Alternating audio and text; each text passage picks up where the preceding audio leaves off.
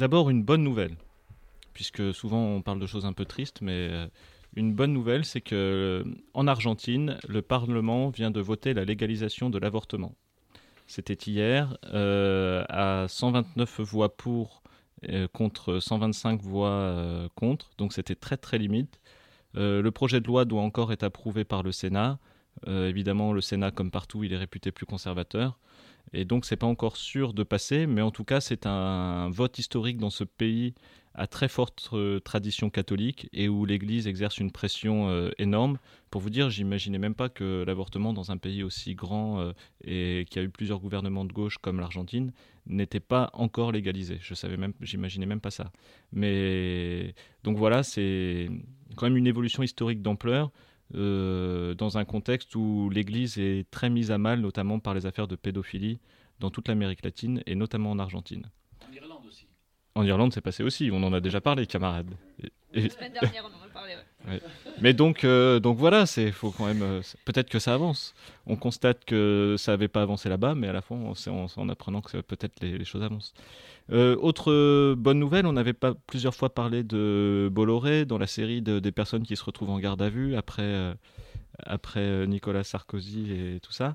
Ben, cette semaine, hier, là aussi, la justice a débouté le groupe Bolloré face à France Télévisions, puisque le groupe Bolloré euh, et, Bolloré en, personne accusaient euh, les journalistes de diffamation et les poursuivaient en justice pour demander de grosses amendes. Mais ça fait la, deuxième fois déjà que la justice se prononce en faveur des journalistes et euh, précise qu'il n'y a aucune raison d'attaquer puisque ce qu'ils ont montré, notamment euh, les gros problèmes en Afrique d'exploitation des enfants, etc., euh, de massacre des ressources, bah, c'était prouvé. Donc, donc on peut se demander pourquoi ces gens-là, comme Bolloré, décident d'aller en justice parce que en justice, on... bon, peut-être que la justice avance aujourd'hui et que la, la justice contemporaine, bah décide en fonction des faits et les faits ne bah, penchent pas forcément en, faveur des plus puissants.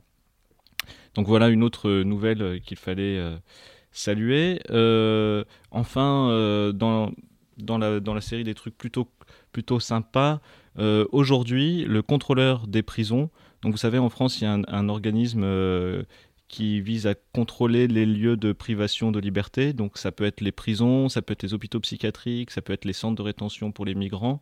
Euh, et, donc voilà, il y a un organisme d'État qui vise à contrôler ces lieux-là pour voir si, ça se passe bien, pour éviter qu'on sombre dans, des dérives dictatoriales. Et euh, le contrôleur donc des prisons vient de produire un rapport où il, où il recommande l'interdiction de la rétention des mineurs. Il constate que le placement en rétention des enfants, euh, qui est une pratique en constante augmentation, est contraire à leurs droits fondamentaux et devrait être interdit dans un pays comme la France. Et cet avis a été publié aujourd'hui au journal officiel.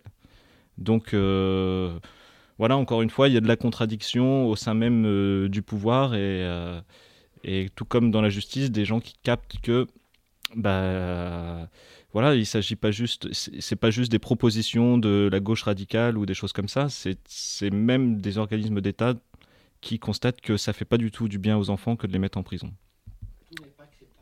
tout n'est pas acceptable. Et pourtant, c'est en constante augmentation. Y compris euh, des, enfants euh, de migrants ou des enfants migrants eux-mêmes. Euh, d'autres nouvelles, je continue un petit peu le tour du monde. en Russie, j'ai appris quelque chose d'intéressant sur ce qui se passe en Russie. Bon, outre le fait que Vladimir Poutine veut, va inviter à Moscou le dictateur nord-coréen pour faire un petit peu comme, Trump, il se tire la bourre entre, dictateurs pour, savoir qui va dîner avec qui. Euh, donc Corée du Nord quand même, dictateur, euh, un pays où il y a encore de l'esclavage, il y a encore des camps de concentration, etc. Euh, donc il va être invité en grande pompe à Moscou. Mais sinon, le gouvernement russe a proposé aujourd'hui même d'avancer sur, sur un problème qui, sur un, dossier qui leur pose problème depuis longtemps, c'est l'âge de la retraite. Puisque l'âge de la retraite en, en Russie est hérité de l'époque soviétique, il n'a pas bougé depuis 90 ans. Et aujourd'hui, euh, l'âge de départ en retraite pour les hommes, c'est 55 ans, et pour les femmes, 60 ans. Déjà, première chose, pourquoi il y, a une- pourquoi il y aurait 50 décalages Hein, on, se, se demande dans le. Quand même, c'est le plus grand pays euh, en, en termes de, su- de superficie, la Russie, c'est le plus grand pays de la planète. Et il y a 50 décalages d'âge en départ. Mais parce que les femmes commencent à travailler beaucoup plus tard, une fois qu'elles ont fait des enfants. Alors, C'est parce qu'elles sont plus nombreuses peut-être en Russie que les hommes. Alors on se dit, ils veulent modifier euh, l'âge de départ à la retraite. Sans doute qu'ils vont aligner tout le monde à 55 ans. Qui vont faire que les femmes puissent partir elles aussi à 55 ans. Eh ben non, évidemment, c'est dans l'autre sens. Ils veulent allonger. Ils veulent allonger que les, que les hommes ne partent plus à 55 ans mais à 63 ans. Et que les femmes ne partent plus à 60 ans mais à 65 ans. Donc euh, voilà. Donc on va, on va réduire un peu l'écart. Avant c'était 5 ans, là il y aura plus que 3 ans d'écart. Mais il y aura Mais toujours un écart. Ça sera dans l'autre sens. Bon. Voilà. Dis-nous la raison, euh, Ah. Ah, cher je veux bien savoir. Ah, Je suis allé à Saint-Pétersbourg il y a quelques années et j'ai discuté avec une guide, avec la guide qui nous, qui nous menait. Euh, et elle euh, nous expliquait qu'en Russie, l'espérance de vie des hommes était en général de 54-55 ans. Ah, parce qu'ils ils boivent un peu trop Ouais, de. à, à cause de la vodka. oui. Ah, à cause de la vodka, Ouais. pas la pénibilité du travail Non, la vodka. La vodka. Mais- pourquoi boivent-ils autant? Parce que le- la, la vie qu'ils mènent. euh, Parce qu'il est- fait froid. ah, Ouais, Et comme, et comme la vodka est chère, ils boivent de plus en plus de substituts. de En plus, ils vodka. boivent, ils de l'eau de Cologne, voilà, et puis ils boivent des vodkas de très Et- mauvaise qualité. Et Donc, ça- du- l'espérance de vie est en train de baisser à cause de la consommation de vodka. Pour s'occuper un peu, peut-être, De contrebande. Et les femmes boivent beaucoup moins, donc forcément, elles peuvent travailler plus longtemps. Voilà. Pour compenser justement ce manque. je vais me mettre à boire. bah, D'autres pays, c'est pareil. C'est les femmes, elles travaillent plus que des fois que les hommes. Ouais, ouais. D'accord. Chez nous aussi. Bon. Voilà. Voilà donc pour les nouvelles de Russie.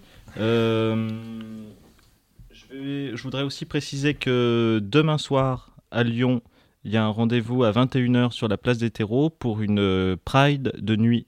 Vous savez, c'est une parade, euh, donc c'est une parade en non-mixité, queer, trans, PD, gwyn, intersexe, travailleurs et travailleuses du sexe. Donc ce sera demain une parade de nuit à Lyon. Euh, donc voilà, c'est à saluer quand même. euh, surtout à Lyon, ville où il y a beaucoup de, de fascistes qui, Mm. qui créent des problèmes. Ça va être compliqué, ouais. Et ville de Gérard Collomb, tout à fait. Euh, J'aurais voulu préciser aussi que, je ne sais pas si on en a parlé ici, moi j'étais absent la semaine dernière, à la ZAD de Roibon, il y a eu une opération policière de grande ampleur euh, le 6 juin, avec euh, un hélicoptère, une centaine de, de gendarmes mobilisés qui sont restés pendant trois heures, qui ont arrêté trois personnes, qui ont euh, perquisitionné des lieux et des militaires. et des militaires. Et voilà, donc un gros coup de répression qu'il y a eu. Euh, il y a eu un peu moins de dix jours euh, à Roibon. Il fallait en parler ici vu qu'on avait invité un camarade de Roibon à, à- à- à expliquer ce qu'ils faisaient là-bas. On les salue d'ailleurs au passage, on leur souhaite bon courage et on les invite à venir à revenir ici au micro pour nous expliquer ce qui s'est passé, comment vont les personnes qui ont été arrêtées, etc. Précisons d'ailleurs qu'à Roibon, à l'inverse, quand ce sont euh, les gens qui sont pro-Center Park, donc pro-bétonisation, exactement comme ce dont on disait tout à l'heure sur la côte marocaine, etc., quand ces gens-là brûlent des camions, parfois avec des gens à l'intérieur, parfois avec des chiens à l'intérieur, il y a un chien qui est mort il n'y a pas longtemps, qui a été euh, dans un camion qui a été brûlé, qui a été incendié volontairement par, euh, par des pros euh, Center Park, et ben ces personnes-là, par contre, elles ne sont jamais inquiétées.